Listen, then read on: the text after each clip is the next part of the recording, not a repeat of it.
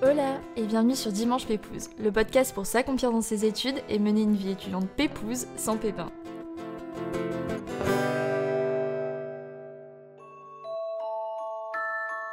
Faire que sa zone d'inconfort devienne son confort. Booster sa confiance en soi en partant à des milliers de kilomètres de chez soi pour vivre son rêve de grand sportif dans une université américaine. Vivre les plus belles expériences d'une vie, mais aussi les plus durs moments de solitude. Bienvenue dans cet épisode aux côtés de Clément, que vous connaissez peut-être déjà sur les réseaux sous le nom de French It Up, sur TikTok et Instagram, où il partage ses conseils pour apprendre l'anglais et oser partir à l'étranger pratiquer l'anglais. Mais dans l'épisode du jour, je vous propose de découvrir un tout autre Clément, celui qui a osé poursuivre ses rêves de sportif à l'étranger en parallèle de ses études et tout ce que ce changement de vie lui a apporté. Alors pour ne pas rater les prochains épisodes que je vous ai concoctés tout l'été, abonnez-vous au podcast pour écouter un épisode Pépouze chaque dimanche et rendez-vous sur le compte Insta du podcast pour tout savoir en avant-première. Et si vous écoutez encore cette intro incroyable que j'enregistre depuis le Jura un samedi soir, n'hésitez pas à mettre des étoiles au podcast pour me donner de la force et il ne me reste plus qu'à vous souhaiter une très bonne écoute à tous. Hola Clément, très contente de te recevoir euh, sur le podcast pour parler de ton parcours. Pour cette saison 4 qui repose sur le thème d'oser se lancer à côté de ses études, on va un peu sortir des épisodes précédents parce que oser pour moi c'est pas seulement lancer son business en média ou euh, un projet qui va forcément nous rapporter de l'argent. Ça peut être aussi se lancer en défi perso à côté de ses études et dans ton cas, le domaine pour lequel tu as osé tout quitter, c'est le sport et plus précisément le tennis, pour lequel tu es parti vivre plusieurs années aux US. Donc en d'autres termes, ton parcours ressemble à celui d'un golden boy des universités américaines euh, qu'on voit dans les films. Donc aujourd'hui, je te propose de rembobiner le film et de voir ce qu'en est la réalité et euh, ce que ça t'a apporté. Est-ce que tu peux te présenter de la façon la plus euh, pépouse, qui tu es, ce qui te fait vibrer, tout ça, tout ça?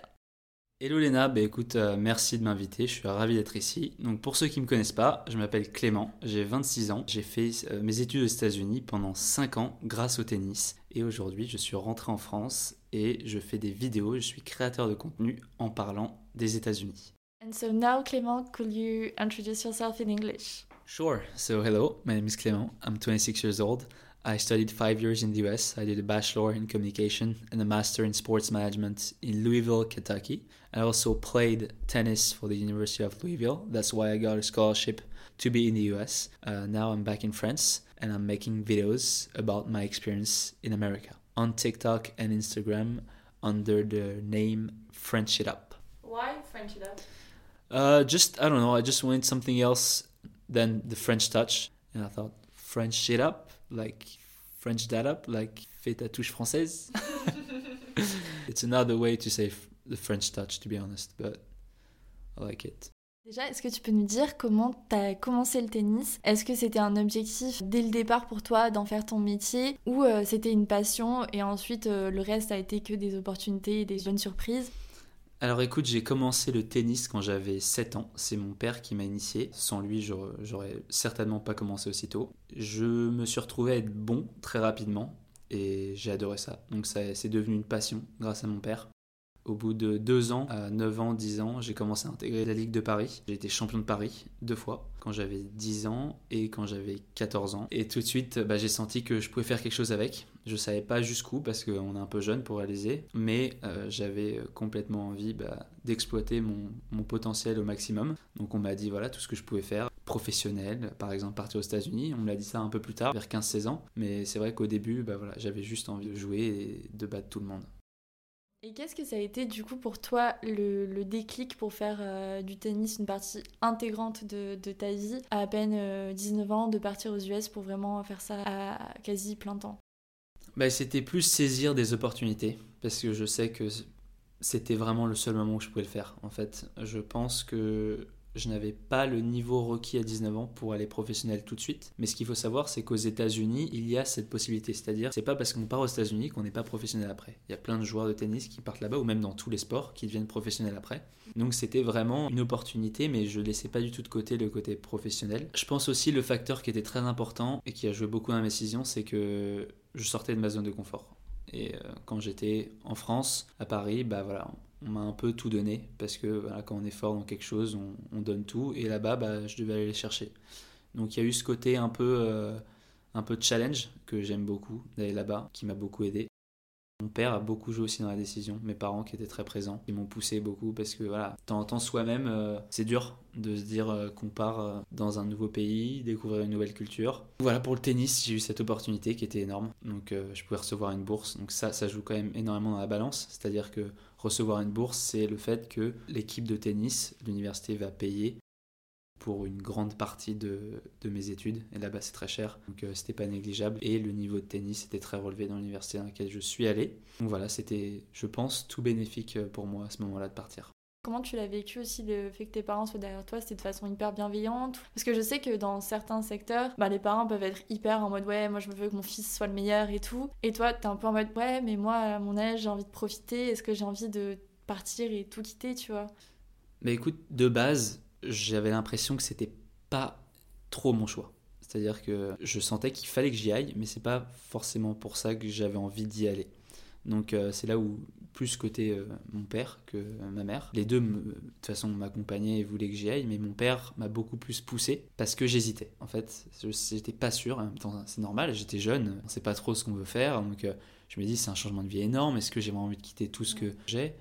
Et du coup, ça a été très dur. Mais surtout que mes parents mais mon père, il a quand même toujours été bienveillant avec moi. Mm. Donc je sais qu'il le faisait pour mon bien. C'est vraiment pas pour lui en fait. Mm, mm. Alors que je sais qu'il y a des parents, bah, ils ont envie que leur enfant réussisse pour eux et dire qu'ils les ont formés, ça arrive, ils ont envie de s'approprier entre guillemets la récompense. C'était pas du tout ça avec mon père, c'est juste qu'il pensait vraiment que ça allait être le, changement de ma vie. J'avais pas confiance en moi quand j'étais jeune, donc il se disait bah, ça va être génial, tu vas apprendre quelque chose, sortir de la zone de confort, comme tu disais. Je trouve que c'est quelque chose euh, de très dur pour beaucoup de personnes. J'avais énormément de mal. Chaque fois, voilà, c'est tellement plus facile de se dire je vais rester dans mon canapé et je vais faire les choses euh, comme j'en ai envie. Alors qu'au final, bah, sortir sa zone de confort, quand on arrive à le faire, et bah, on se sent très fier, je trouve. Une sensation de fierté euh, quand on arrive à le faire. Donc c'est pour ça que ça donne envie encore plus de, le faire. Mais c'est vrai que pour les États-Unis, bah, j'ai l'impression que c'était pas mon choix. Et pourtant, le fait d'avoir suivi mon père, parce que je savais qu'au fond, il faisait ça pour moi, bah, je le regrette pas du tout. Au contraire, je suis très heureux d'y être allé. Donc euh, je pense qu'il faut quand même suivre son instinct. Il faut pas être tout seul dans ces moments-là. Il faut être entouré, écouter un peu ce que les gens disent et se faire son opinion en fonction de ça. Comme tu dis, c'est hyper dur de dépasser euh, cette zone de confort et de vraiment aller chercher plus. Mais on dit souvent que derrière ce plus, bah, c'est souvent le meilleur qui nous attend. Tandis que, comme tu dis, en restant euh, sur son canapé, il n'y a pas grand chose de mieux qui nous attend. Donc, euh, tu fais de le souligner. J'imagine que même aussi, ça a encore plus construit la relation du coup avec ton père parce qu'il a su voir en fait ce qui allait vraiment t'aider à booster et qui allait te faire du bien dans ton évolution, même perso, au-delà du sport. Et comment ça se passe ton départ aux US T'as osé donc tout quitter, que t'avais quand même tes attaches en France. Comment t'as vécu ce, ce changement de vie? Je pense que ça a été pour l'instant de ma petite vie, on va dire, vu que j'ai 26 ans, la chose la plus dure à faire de partir. J'avais une copine, donc ça faisait trois ans qu'on était ensemble. Je suis jeune, mais ça pèse dans la balance parce que bon, j'ai l'impression de la quitter en fait, parce que je rentre peu en, France au final. Je me retrouve à venir euh, voilà deux fois par an en France. Je suis quand même quelqu'un de très famille. Je trouve qu'on s'en rend compte quand on part. Quand on se retrouve vraiment tout seul, c'est là où on réalise vraiment ce qu'on est quoi, et d'où on vient. Donc moi j'ai réalisé que j'étais du coup très famille quand je suis parti. Au revoir à ma famille, au revoir à ma, à ma copine de, l'époque du coup. je, je, sais que quand je pars c'est pour 4 ans, c'est pas juste pour un an, c'est vraiment toutes mes études. Donc je sais que je compromets euh, peut-être cette relation, le fait de de tout quitter, c'est pas facile. En plus, on arrive dans un pays qu'on connaît pas. Quand on arrive dans l'inconnu, on se sent tout nu en fait un peu. C'est comme si tout le monde nous regardait. Et en plus, voilà, je parlais très peu anglais. Ah très, ouais, j'étais, j'étais vraiment pas doué. j'étais pas doué en anglais, je connaissais. Ah bah là, tu t'es vraiment amélioré. ah oui, non, bah là, bah là j'espère quand même. Après, mais du coup, en fait, 5 ans, parce que j'ai fait, j'ai fait une année en plus à un master, donc c'était 4 ans de prévu, mais j'ai fait 5 ans. Et là, oui, heureusement que je parle anglais maintenant, mais c'est juste qu'au début, ah, en France, on n'est pas assez formé à l'école pour l'anglais. J'avais 14 de moyenne. 13-14 de moyenne en anglais. Donc je me dis, ça va. Et en fait, quand tu te retrouves et la première chose dans un taxi, t'entends quelqu'un qui fait rien, rien, rien. Et là, tu ne, tu, ne comprends rien. Et là, tu te dis, c'est pas possible. Le mieux, moi, c'est ce que je dis toujours, mais d'apprendre l'anglais, il faut aller en immersion. J'ai fait les États-Unis, donc je conseille les États-Unis, mais ça peut être vraiment n'importe où. Le but, c'est de faire une expérience, que ça soit deux semaines, un mois, trois mois, un an, quatre ans, comme moi, cinq ans. Mais euh, il faut essayer des choses. Le début, c'était pas facile, très dur. Voilà, quitter tout le monde, pas parler la langue, arriver dans un endroit que je connais pas en fait. J'ai eu de la chance parce que je connaissais deux ou trois personnes comme ça qui pouvaient m'aider. Mais pour le coup, euh, voilà, on se forge dans les moments difficiles, surtout quand on est jeune. J'imagine que du coup, ça te fait grandir d'autant plus vite. Et euh, toi, tu dirais justement que ça t'a pris combien de temps à peu près, genre ce temps d'adaptation? Chez toi, tu penses qu'il a duré combien de temps bah écoute, là où j'ai eu de la chance, et c'est pour ça que être sportif aux États-Unis, ça aide beaucoup, c'est que tu es dans une équipe. Donc t'es pas tout seul.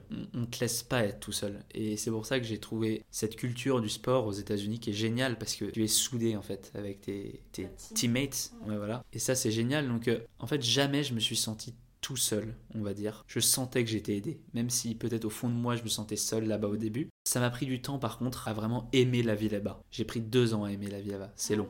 Ouais, c'est long. Ah ouais. C'est long. Ah, ouais. je m'attendais ah, pas à Non, je sais, je sais, à, complètement. Euh, bah, c'est-à-dire, j'aimais bien, mais j'avais l'impression que j'avais tellement de choses qui me retenaient en France. Bah, je pense à, ma copine de l'époque, parce que ça a été ces deux ans-là, et mes amis, ma famille, donc je me suis fait beaucoup d'amis là-bas. J'aimais bien, mais à être épanoui, ça m'a pris deux bonnes années. Donc euh, c'est vrai que c'est long, ça n'a pas été facile, mais j'ai réussi. Et ça, je suis fier. C'est-à-dire qu'il y a eu des moments où bah, j'avais envie de rentrer. Et je m'étais dit, je rentre en France.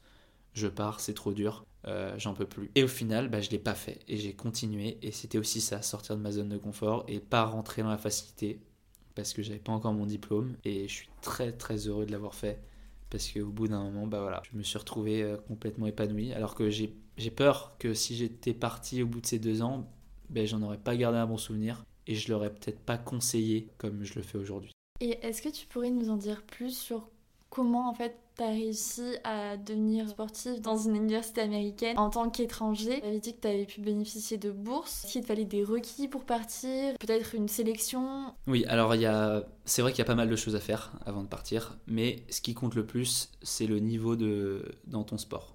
Euh, ce qui est requis, par contre, pour partir aux États-Unis, c'est qu'il te faut le bac peu importe le bac, parce que moi j'ai eu un bac technologique, donc euh, STMG, ça posait aucun problème pour mes études là-bas. Qu'il te faut le bac et euh, être assez bon dans ton sport. Mais il faut pas non plus exceller. C'est-à-dire qu'il faut pas penser, non, il faut pas. Enfin, il faut être fort, oui. Mais c'est-à-dire que, dis-toi qu'il y a des sports aux États-Unis qui s'appellent bah, des sports qu'on n'a pas en France, par exemple le, lacrosse. Le sport lacrosse, en fait, c'est une sorte de hockey sur gazon. Et j'ai déjà parlé avec des Américaines qui ont commencé ce sport-là à 16 euh, ans.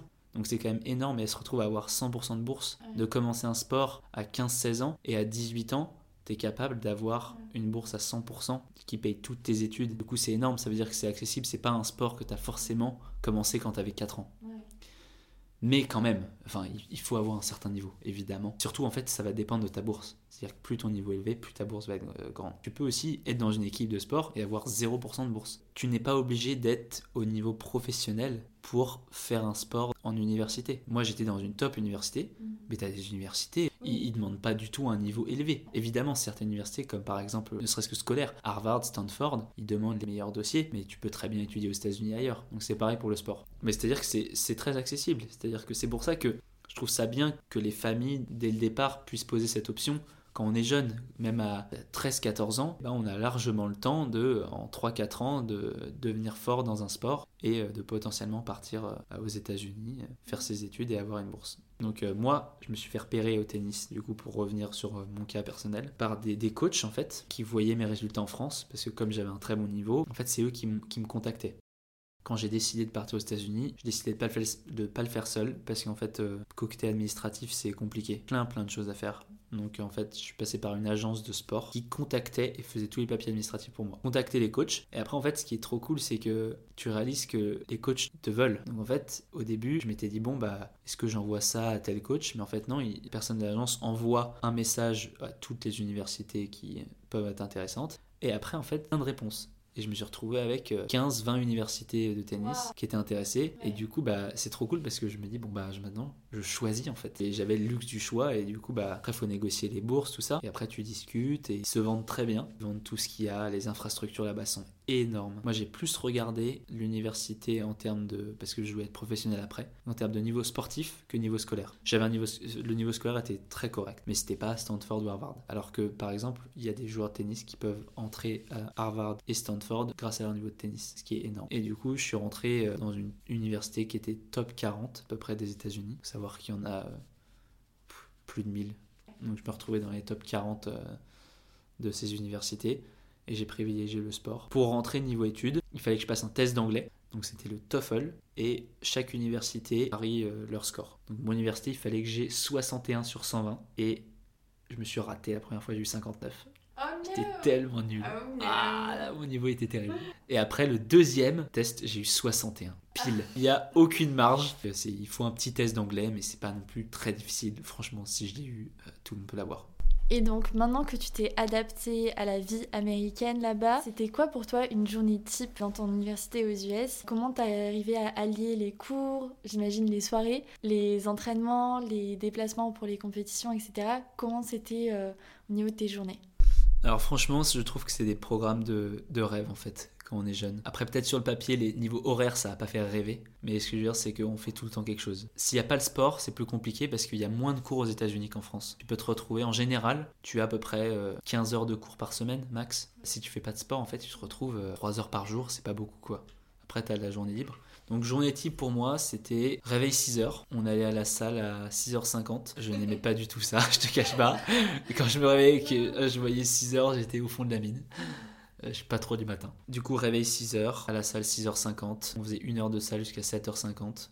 Ensuite, normalement, tennis de 8h à 9h. Ensuite, cours de 9h à midi. En plus, surtout, le truc du euh, on arrive en sueur euh, à l'école, enfin en cours, mais bon, les Américains, ils s'en fichent. Donc tu n'as pas besoin d'arriver, tu peux arriver en pyjama, c'est pareil. Donc on arrivait, on dégoulinait avec la serviette derrière. Ah non, tu me dégoûtes. ah franchement, c'était terrible. Quand on avait le luxe d'avoir 10 minutes de plus, on pouvait prendre une petite douche. Mais, ah, mais vous n'aviez même pas le temps de prendre une douche, quoi. Oui, mais c'était pas non plus tous les jours comme ça, mais ça, je te donne la journée type. Donc il y a des jours, bah voilà, on avait par exemple commencé les cours à 10h30, tu vois, vu qu'il n'y a pas énormément de cours, t'entends, bah pas cours. En général, on va dire une journée chargée type, c'était ça.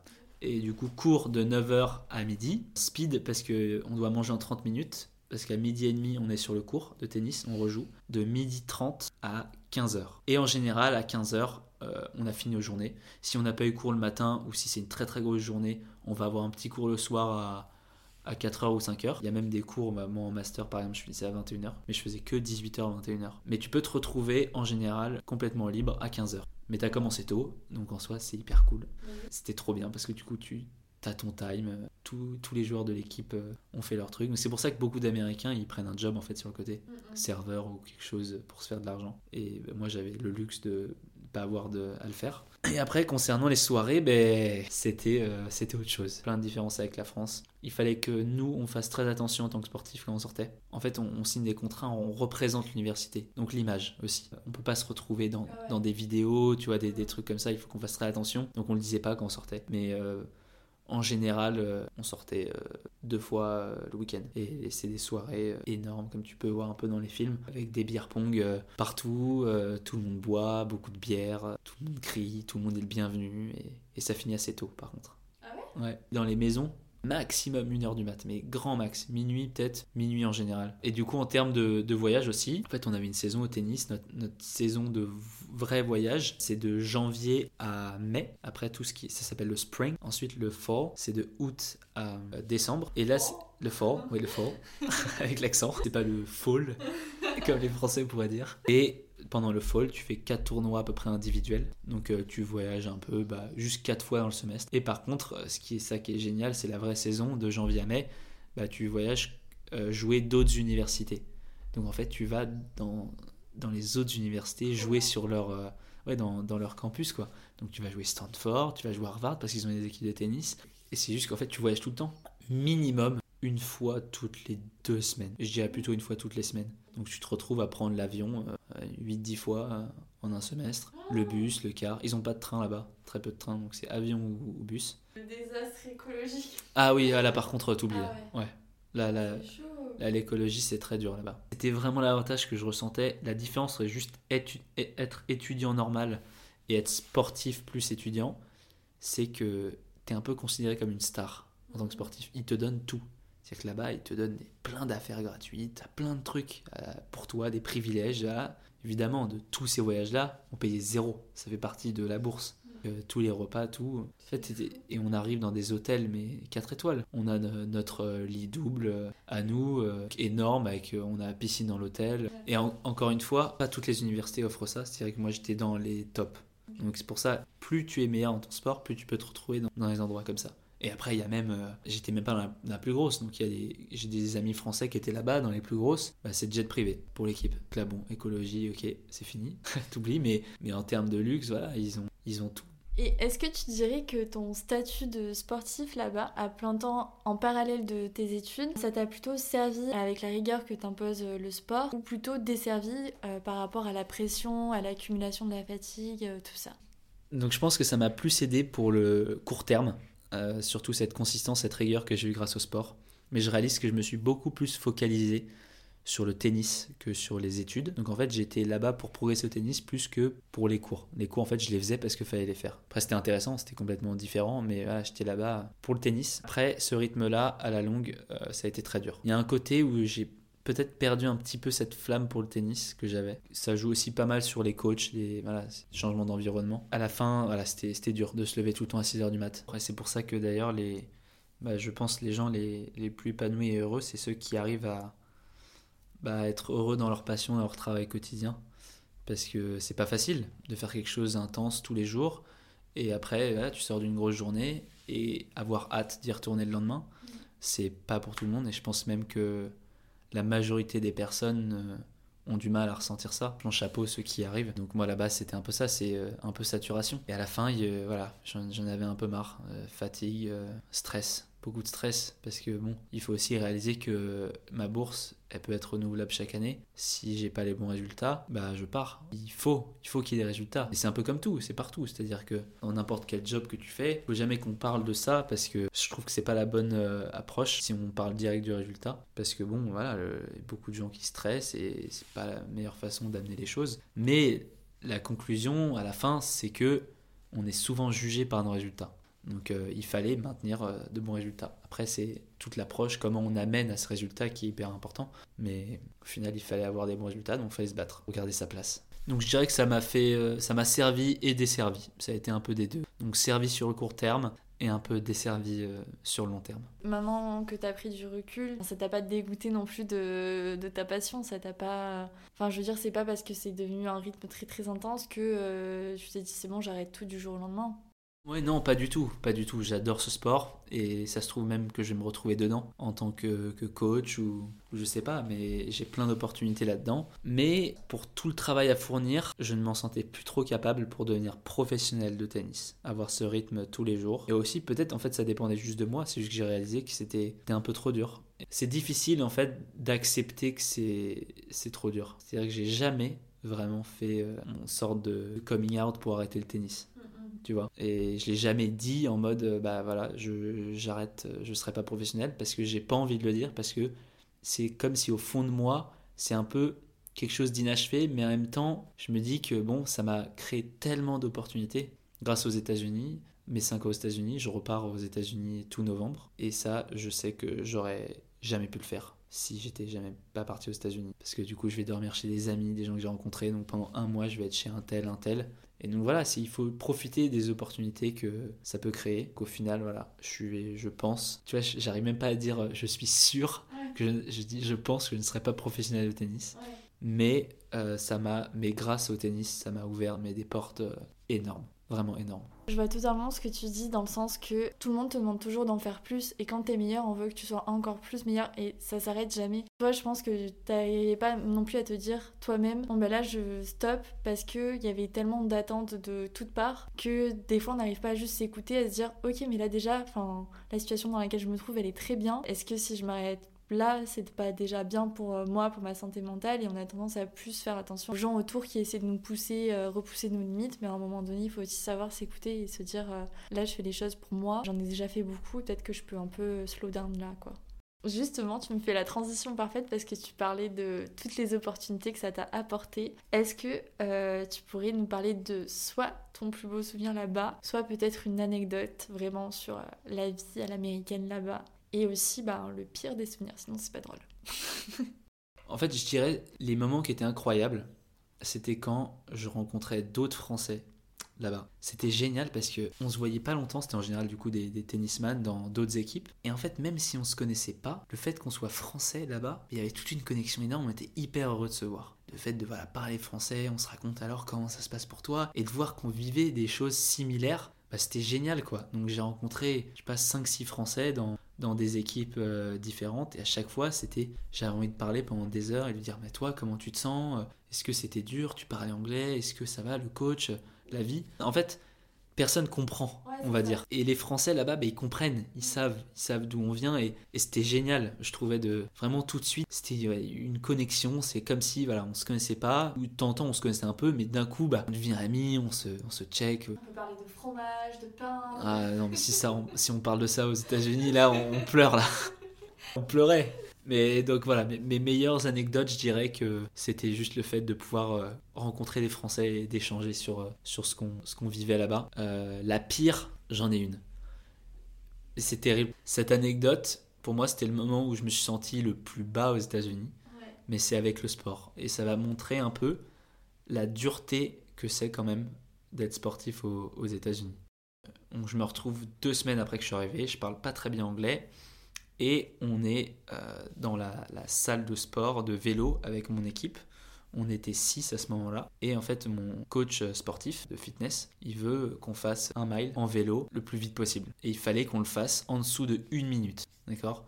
Et c'était la résistance maximum. On se retrouve à le faire. J'y arrive pas. Je suis le seul de l'équipe qui n'y arrive pas. Et du coup, je me dis, j'ai honte pour moi. Mais sauf qu'en fait, le coach, fitness coach, il voulait me faire ressentir que je devais avoir honte pour tout le monde. Et en fait, on le fait une fois, je suis le seul à pas y arriver. Il dit à toute l'équipe, tout le monde recommence à cause de Clément. Une deuxième fois, et il faut que vous y arriviez. On y retourne, tout le monde y arrive sauf moi. Et je suis à une seconde près. Hein. Il est terrible. C'est-à-dire que je suis pas à, des c'est à deux secondes, une seconde. Et là, il me dit, pour la troisième fois, vous allez tous l'encourager, vous allez lui crier dessus, et Clément, tu dois y arriver. Troisième... Et là, j'explose, je peux pas, j'arrive pas.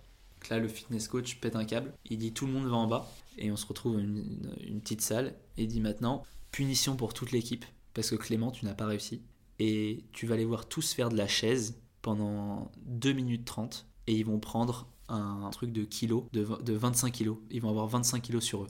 Et toi, Clément, tu vas les regarder faire et tu vas devoir les encourager en criant. Et en, en plus, et là, j'avais envie de, mais tu n'imagines même pas, genre, je parlais à peine anglais, tu sais, je comprenais à peine ce qu'ils disaient. J'avais envie de me partir, rentrer en France et là, ils le font. C'est terrible parce qu'ils se font punir à cause de moi parce que j'ai pas réussi à faire un exercice, tu vois. Alors que j'ai tout donné. Hein.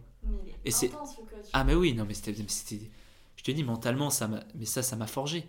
C'est-à-dire que il y a un côté où je suis genre je ne revivrai jamais cette scène, mais je suis content de l'avoir vécu parce que voilà, déjà je peux en parler. et surtout, il y a un côté où je sens que ça m'a forgé un peu, tu vois. Parce qu'après, eh bah, plus jamais j'ai raté un exercice comme ça. Plus jamais. Et en fait, du coup, à la fin, quand, quand on, fait une petite réunion à la toute fin de l'entraînement, et il me descend et me dit voilà Clément, ils ont tous fait ça à cause de toi, t'as été puni, t'as laissé tes teammates down. Et, là, du coup, euh, je dis je suis désolé, tout ça. Et là, je me souviens que je sors tout seul. Et là, je pleure. Je pleure, je pleure. Je pleure et j'appelle mon père. Je dis Ramène-moi ils sont magnifiques. je sais, mais je sais, il y a des côtés très durs, très durs, mais, mais c'est formateur. C'est-à-dire que avec leur recul, c'était horrible, mais c'était pour que je sois plus fort. J'arrive à le voir comme ça, avec leur recul. Après, le lendemain, je le voyais toujours pas comme ça. Je détestais le mec. Évidemment, je le détestais. Mais voilà, cette anecdote, euh, là, deux semaines après, là, j'avais qu'une envie, c'était de prendre l'avion et, de rentrer en France. Là, je, pleurais, tu sais, je, lâchais tout. Ah, ça, ça a fait du bien. Hein. Ça fait du bien de pleurer de temps en temps. Bah, je pense que au début, quand t'arrives, c'est tellement déjà dépaysant. Si en plus. Exactement. Il y a un moment, tu t'es, oui, t'exploses. Tu sais pas où t'es et en plus, tu te fais, tu te fais engueuler comme ça. Enfin, tu vois, c'est. Ça va pas du coup. un peu changé la, la relation avec tes teammates Non, mais non, mais parce que c'est là où mais, mais les valeurs là-bas, ils comprenaient. On était une équipe, on est soudés, on doit rester soudés. Ok, j'ai merdé, mais ça va être aussi du coup à moi bah, de me racheter. Et du coup, je me suis racheté en, en réussissant presque tout après. Jamais vraiment raté un exercice comme ça. Allez, mes teammates n'ont plus jamais été punis à cause de moi. Avec du recul, si tu regardes le jeune Clément de il y a 5 ans en arrière et celui d'aujourd'hui, quelle est ta vision à toi du mot oser Qu'est-ce que ça t'a apporté? Alors écoute, sur un point de vue euh, vraiment personnel, mental, je dirais que ça m'a appris à sortir de ma zone de confort, euh, qui est vraiment quelque chose de très très difficile pour moi. Et je pense pour plein de gens parce que voilà comme on l'a dit un peu tout à l'heure c'est facile de rester et de faire euh, les choses qui nous conviennent. Mais je trouve que quand on sort de sa zone de confort qu'on y arrive et qu'on réussit après ce qu'on a entrepris on est tellement fier. Et il y a ce côté là où où je suis fier. Et c'est dur parce que, vu avec le sport, la compétition, je me pose pas et je me dis jamais je suis fier de moi. J'ai plus tendance à être négatif, genre euh, qu'est-ce que je fais là, c'est nul. Mais quand tu regardes, voilà, tout le monde me dit mais attends, mais c'est incroyable euh, ce que tu as fait aux États-Unis, tu te rends compte, tu as fait ça, tu parlais pas anglais, tu es parti tout seul. Et bah, c'est dans ces moments-là, quand les gens te le disent, que tu dis ah, j'ai fait quelque chose de pas facile. Et, et j'en suis fier. Et c'est quand même une bataille au quotidien euh, de sortir sa zone de confort. C'est-à-dire que maintenant, partir aux États-Unis, bah, c'est devenu un confort presque. Mais en fait, tous les jours, on a l'occasion de sortir sa zone de confort sur plein de choses, plein de sujets. Et c'est du coup, après, l'objectif, c'est c'est que notre inconfort devienne notre confort. Et que quand on a réalisé ça, eh ben on essaye de, chercher encore plus des choses inconfortables et qu'on essaye de, de vaincre ça parce que parce qu'on se sent bien en fait. Le nombre de fois où je me suis dit, et en plus, sortir de notre zone de confort, ça peut être quelque chose. Là, j'ai fait quelque chose de, on va dire, un peu énorme. Ça peut être des trucs, mais, mais tout simple. Moi, ça m'est arrivé tellement euh, voilà, j'ai eu problème un peu de confiance en moi. J'avais peur à l'idée même d'appeler quelqu'un, euh, voilà, parler quelque chose de sérieux, de business. Je me disais, je repoussais ça. Et c'était rien que un appel, c'était sortir de ma zone de confort. Donc en fait, ça dépend, peu importe ce que c'est. Dès qu'on arrive un peu à sortir de sa zone de confort, bah, c'est génial et c'est bénéfique pour, euh, pour notre vie. Pour moi, le mot oser, ça veut dire entreprendre. Donc, euh... ma saison 4 est bien choisie. Exactement. On est en plein dans le thème. On arrive déjà à l'avant-dernière question. C'est passé vite quand même. Très, très vite. Qu'est-ce que tu vas oser faire après avoir enregistré ce podcast dans les prochaines semaines ou dans les prochains mois? Je pense que je vais oser avoir plus confiance en moi parce que je trouve que c'est quelque chose qui est encore une fois très difficile, un peu comme euh, la zone de confort, mais ça va avec parce que quand on a confiance, on peut plus facilement sortir de sa zone de confort. Donc euh, que ce soit sur des petites choses, euh, croire en moi un peu plus, parce que au final, on est capable tous de plein de choses, mais on le réalise pas assez. Et on a souvent la peur d'essayer par, peur du coup de, de l'échec. Et l'échec, euh, ça peut nous anéantir, alors qu'au final, bah, on doit céder de ça, rebondir. Et voilà, vraiment avoir confiance en soi au maximum. C'est une très bonne réponse. Enfin, quand je t'écoutais parler, je me disais, c'est exactement ce que j'essaie de me dire aussi en ce moment. C'est dur, j'ai l'impression que c'est un peu ce qu'on réalise, tu vois, vers la vingtaine. Euh, Exactement. c'est vraiment de se dire, ok, mais j'ai accompli des choses, pourquoi j'arrive pas à avancer dans le sens de, voilà, je me sens confiant, je suis sortie de ma zone de confort et je peux aller encore plus loin, je sais que j'en suis capable et t'as toujours le truc de dire, ouais, mais si j'échoue. Mais justement, tant mieux d'échouer parce que tu vas d'autant plus rebondir par la suite et te dépasser et il y aura que du positif qui va t'arriver dans tous les cas si tu t'en donnes les moyens. J'aimerais moi aussi être capable de me dire ça, mais c'est compliqué. mais euh, j'espère que ce podcast euh, aidera les personnes qui nous écoutent et qui ont aussi du mal. Euh, je pense que ça va résonner pour pas mal de personnes. Et la dernière question, c'est la question signature du podcast que tu connais peut-être déjà. Est-ce que tu aurais une petite recommandation pépouse pour la fin de cet épisode? Donc, euh, que ce soit une musique, un film, une série, un endroit, une habitude, n'importe quoi, en sport, n'importe quoi qui te fait du bien, te fait te sentir euh, pépouse. Alors oui, et ça va être un livre que je suis en train de lire et qui je pense euh, est en plein dans le thème. Ça s'appelle Le pouvoir de la confiance en soi de Brian Tracy. Brian Tracy pour les Français. ça reste quand même une bataille au quotidien de sortir de sa zone de confort, avoir confiance en soi, mais c'est des choses qu'on peut travailler. Je suis persuadé que même si c'est ancré en nous, bah, c'est des choses qu'on peut changer. Et donc voilà, je vous incite vraiment, si vous avez un peu de temps, à, lire ce livre. Euh, ça m'ouvre les yeux. Merci à tous d'avoir écouté cet épisode jusqu'au bout. J'espère de tout cœur qu'il vous aura plu. Si c'est le cas d'ailleurs, n'oubliez pas de mettre 5 étoiles sur Apple Podcast ou Spotify et de partager l'épisode à vos proches ou en story Instagram en nous taguant at dimanche podcast. Et puis moi je vous dis à dimanche prochain pour un nouvel épisode. Bon dimanche